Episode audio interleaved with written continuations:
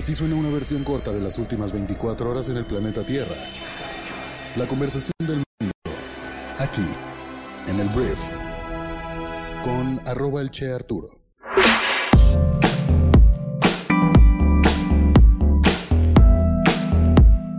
Muy buenos días, bienvenidas, bienvenidos a esto que es el brief para este martes 9 de mayo. Yo soy Arturo Salazar, soy tu anfitrión y uno de los fundadores de Briefy y en este podcast vas a informarte con un resumen de las noticias que debes conocer el día de hoy para ser una persona bien informada. Antes de comenzar quiero decirte que este podcast es traído a por Briefy, nuestra aplicación móvil para líderes de negocios que buscan desarrollar sus habilidades de management invirtiendo 15 minutos al día. Muchísimas gracias por estar aquí, espero que te genere mucho valor nuestra plataforma y bueno, vamos a comenzar ya con esto que es el brief. Vamos a arrancar hablando de México y de la Suprema Corte de Justicia de la Nación porque vamos a hacer un poquito de historia, vamos a hacer un poquito de memoria.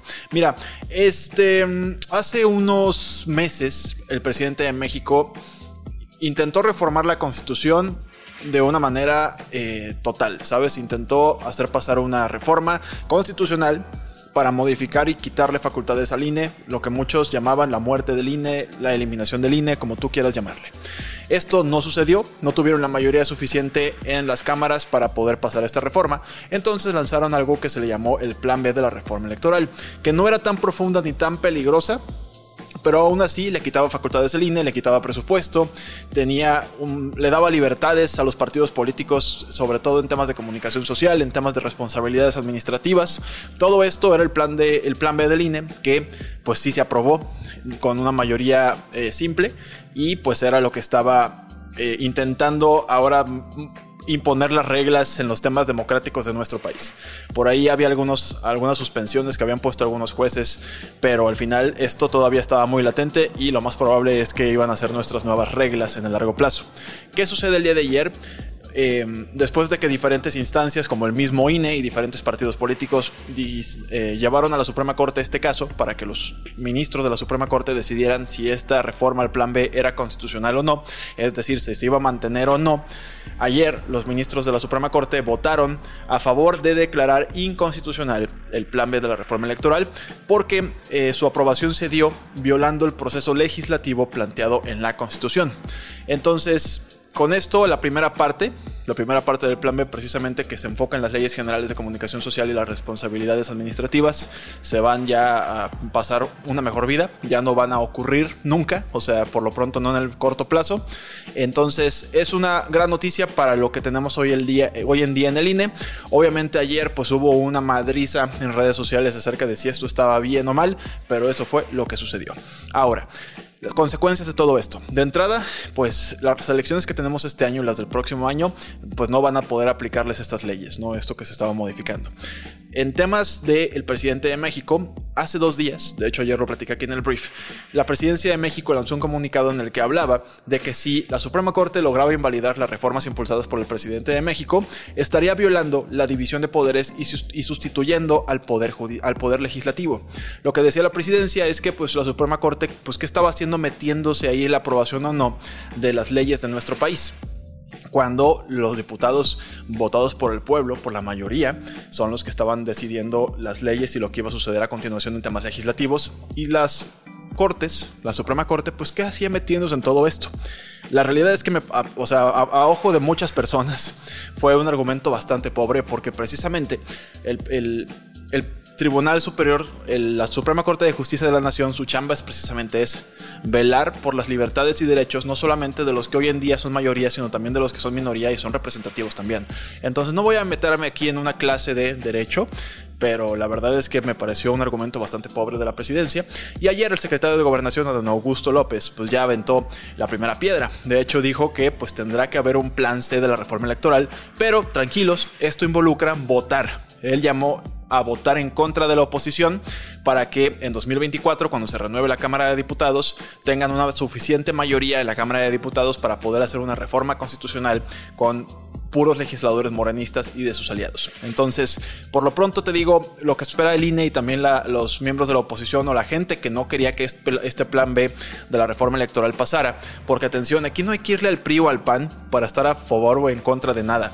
Tú puedes estar en contra del plan B y no querer que vuelva el PRI o el PAN al poder, ¿sabes? Este es un tema que es más grande que el partido o la persona que hoy en día ocupa un puesto de poder en nuestro país. Pero bueno, el, el secretario de Gobernación entonces llamó en 2024 votar en contra de la oposición para que ahora sí se pase esta reforma. Y pues obviamente te puedes esperar el día de hoy pues un berrinche muy, muy, muy, muy, muy grande por parte del presidente de México y me imagino que va a llamar a los, a los eh, ministros, pues personas que son pagadas, que están en nómina de la oposición o que están en nómina de las personas que estaban en el poder antes. Pero bueno, por lo pronto la Suprema Corte de Justicia de la Nación declara inconstitucional la primera parte del plan B. Se espera que esto también, o sea, que el resto del plan B también se declare inconstitucional. Siguiente punto, ahora vamos a hablar de Claudia Sheinbaum. Mira, Claudia Sheinbaum es una de las personas, bueno, de entrada su puesto es jefa de gobierno de la Ciudad de México. Ese es su chamba hasta el día de hoy. Su chamba es que la Ciudad de México esté pues al puro madrazo, lo cual pues es cuestionable, porque sí hay muchas áreas de la misma que pues no están funcionando tan bien. El tema aquí es que ayer se publicó una, una, una reforma, no, una encuesta en el diario El Financiero que se publica periódicamente en la que pone a Claudia Sheinbaum como la persona mejor posicionada dentro de los precandidatos de Morena a pues ser la, candidata preferida, pues la candidata que quede y que compita por la presidencia de México en 2024. Y de hecho le sacó una ventaja todavía mayor a la persona que le sigue en preferencias, que es Marcelo Ebrard, el secretario de Relaciones Exteriores. Claudia Sheinbaum, hasta, bueno, según esta encuesta, tiene el 34% de la aprobación para ser la candidata de Morena según esta encuesta. Le lleva 16 puntos a Marcelo Ebrard, que tiene el 18% de las preferencias. El secretario de Gobernación, Adán Augusto López, reporta un 10% del apoyo el diputado Gerardo Fernández Noroña tiene un 7% y el senador Ricardo Monreal cuenta con un 6%. Entonces, em, es interesante. Hace algunos días el dirigente nacional del partido, Mario Delgado, le pidió a las corcholatas, o sea, a estos personajes, ir a los diferentes estados donde hay elecciones en estos momentos, o por lo menos campaña para las elecciones, que son el Estado de México y Coahuila, y las corcholatas a don Augusto López, Ricardo Monreal y Claudio Sheinbaum dijeron claro que sí, nos lanzamos lo antes posible, no se preocupen, pero curiosamente Marcelo Ebrard no hizo nada al respecto, no en ningún momento dijo yo también voy, no sé si ya por ahí Marcelo Ebrard está considerando que su estrategia tiene que cambiar, porque el presidente de México dijo que esto tenía que ser elegido, o sea, la persona que va a encabezar al partido en 2024 tendría que ser elegido en tres meses, mucho antes de lo que estaba pronosticándose, entonces no sé si Marcelo pues le quitaron mucho tiempo y pues ahora está intentando comer tiempo, no yendo por las campañas políticas de alguien más, sino haciendo movimientos internos para intentar ganar la interna que le corresponde a él. Por lo pronto va en segundo lugar y Claudia Sheinbaum va súper arriba, la verdad, con 16 puntos de ventaja, como ya lo mencioné. Vamos a ver qué sucede, pero yo sí creo, yo pronostico, digo, yo aquí estoy no para ser pronosticador de nada, pero yo sí creo que a Morena le va a costar mucho trabajo mantener la unión en los precandidatos de Morena, que son estos señores. Sí, señora. Siguiente tema, vamos a hablar de un tema económico que es interesante. Mira, eh, vamos a hablar de importaciones y exportaciones con el mayor cliente del mundo que es Estados Unidos. Todo el mundo le quiere vender a los gringos y también a China, pero como Estados Unidos nos queda más cerca, Estados Unidos es nuestro mayor gallo.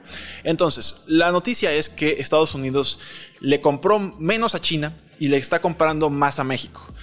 China representó, o sea, las importaciones, vaya, o sea, Estados Unidos importó menos de China e importó más de México.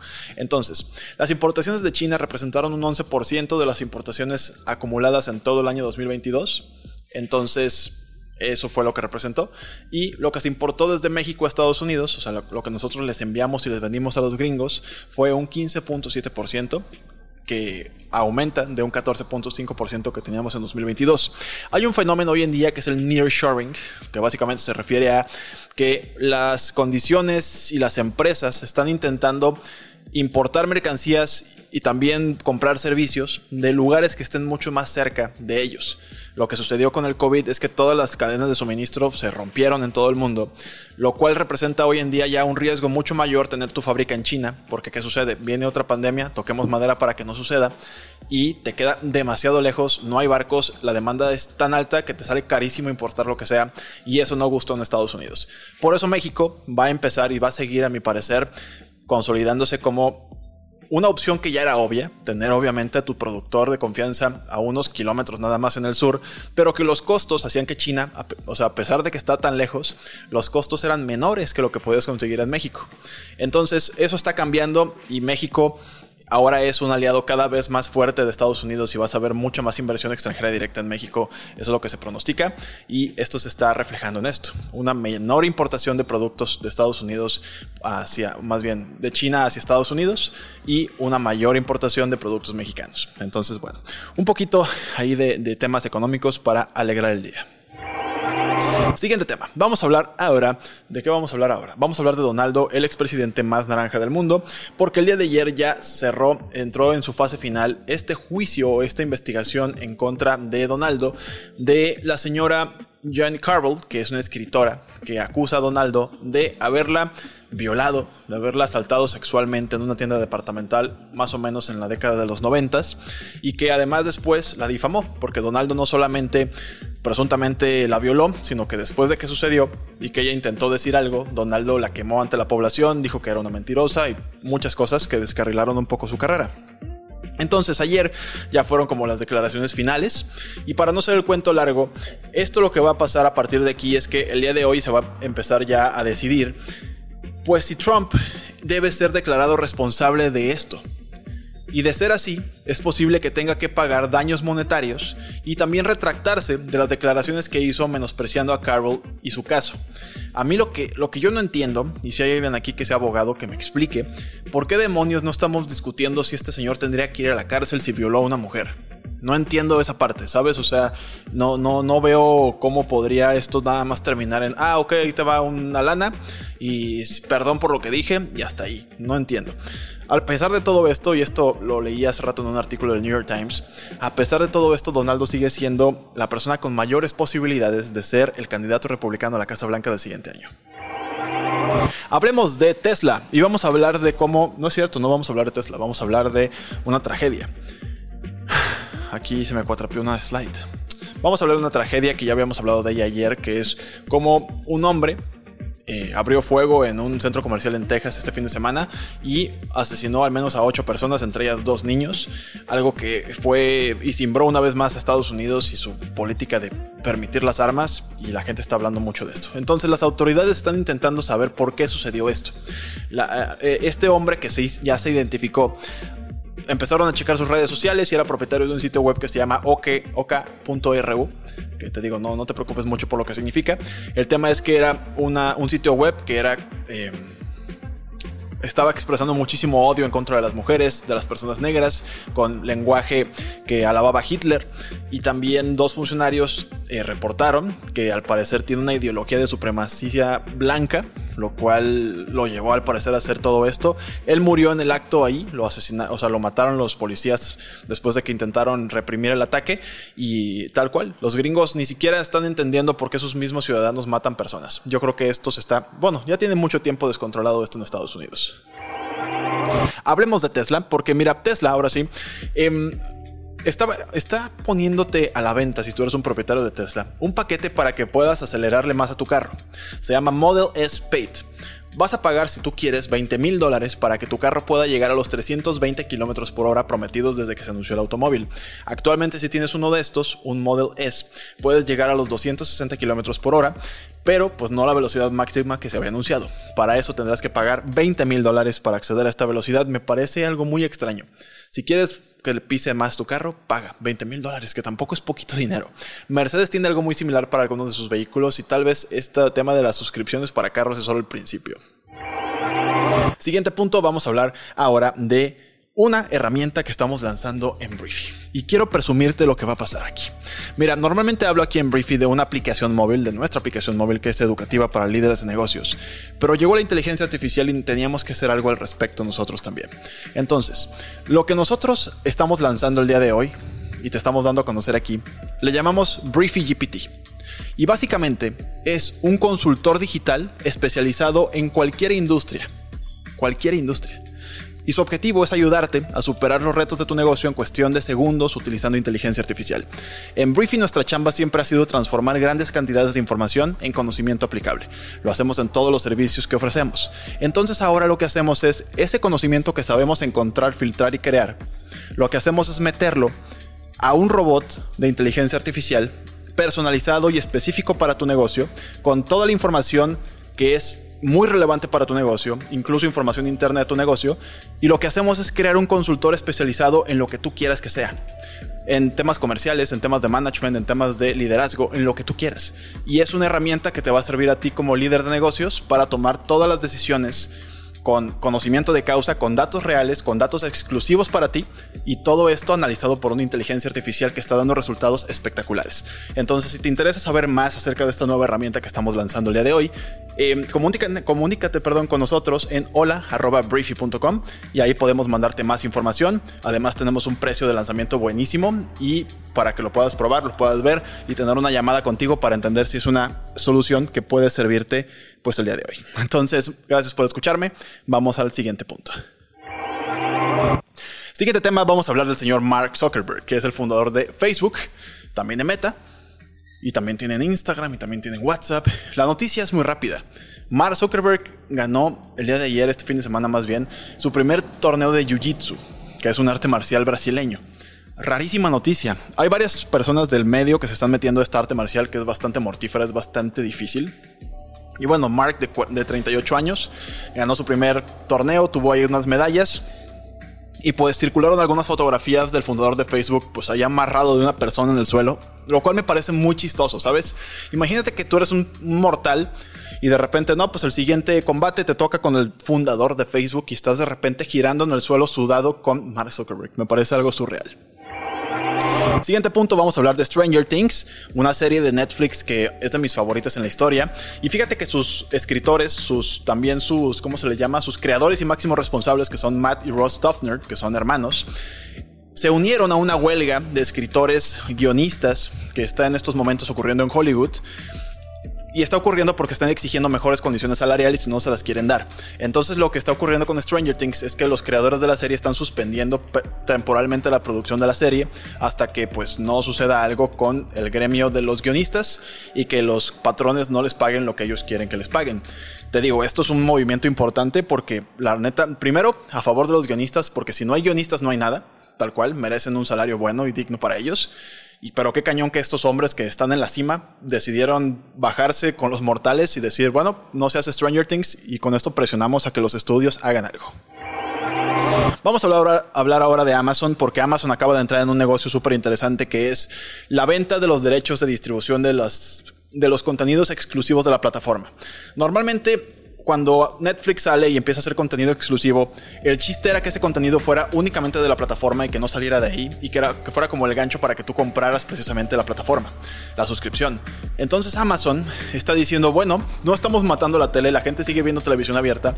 Entonces acaban de crear un modelo de negocio, una unidad de negocio que se llama Amazon MGM Studio Distribution, perdón en el cual lo que van a hacer es tal cual vender los derechos para que los las series y las películas exclusivas de Amazon Prime puedan también estar en la televisión abierta y las puedas ver como si estuvieras en el canal 5 y de repente ves una película de Hollywood, ¿sabes? Me pareció súper interesante que decidieran pues meterse al mundo tradicional de la televisión vendiendo pues las licencias de sus productos. Se me hizo súper cool. Ahora, vamos a hablar de la vaquita marina en México, que es una especie endémica que solamente existe en el Golfo de Cortés en nuestro país. Básicamente es una ballenita, si nunca la has visto, es una ballena pequeña. Y em, ayer se anunció que se va a hacer la búsqueda anual de la vaquita marina entre autoridades de la Secretaría de Medio Ambiente de nuestro país y diferentes organismos pro medio ambiente para intentar contabilizar cuántas vaquitas marinas hay. El año pasado, esto se hace cada año, se intentan buscar vaquitas marinas para ver cuántas quedan. Quedan bien poquitas, estoy hablando de decenas. Y las vaquitas marinas son víctimas colaterales de la pesca de la totoaba, que es un pescado que es un manjar en China y que se vende por muchísimo dinero. No se permite pescar, pero la gente pone las redes y las vaquitas marinas quedan atrapadas en las redes y se están acabando. Entonces, esta misión empieza del 10 al 27 de mayo en el Golfo de California, o sea, empieza mañana y esperamos que encuentren muchas. El gobierno mexicano no ha sido muy proactivo, la verdad, para la conservación de la vaquita marina. Entonces esperemos que la población se haya recuperado. Aparte no se puede, no se puede capturar la vaquita. Entonces no hay muchos, no hay mucho que podamos hacer realmente. Entonces más que tener políticas más estrictas, encarcelar a los pescadores ilegales, etcétera. Pero no se hace. Siguiente tema, vamos a hablar ahora por último de mi recomendación del día en Briefy, nuestra aplicación móvil, no Briefy GPT, ahora es nuestra aplicación móvil, que es un artículo que se llama El tiempo cara a cara con tus empleados sigue siendo importante. Es un artículo que te explica cómo a pesar de todo el tema del trabajo remoto, hay ciertas razones por, lo, por los que los líderes deben tener una política para así ver a su equipo en persona, recurrentemente porque es muy importante por ciertos factores. Y este artículo que puedes leer o escuchar en 5 minutos de tu tiempo te explica precisamente cómo, primero entiendes el por qué y luego te explica qué pasos puedes seguir e implementar en tu negocio y qué alternativas tienes si de plano no puedes ver a alguien en persona. Entonces, espero que te genere muchísimo valor y te agradezco muchísimo que hayas estado aquí. Gracias por escuchar este podcast el día de hoy, gracias por compartirlo con tus amigos y familiares. Si nos estás viendo en YouTube, gracias por darle like y por dejarnos un comentario y suscribirte a nuestro canal. Y nos escuchamos el día de mañana. ¿Qué día es mañana? Miércoles, en la siguiente edición de esto que es el brief. Yo soy Arturo. Adiós.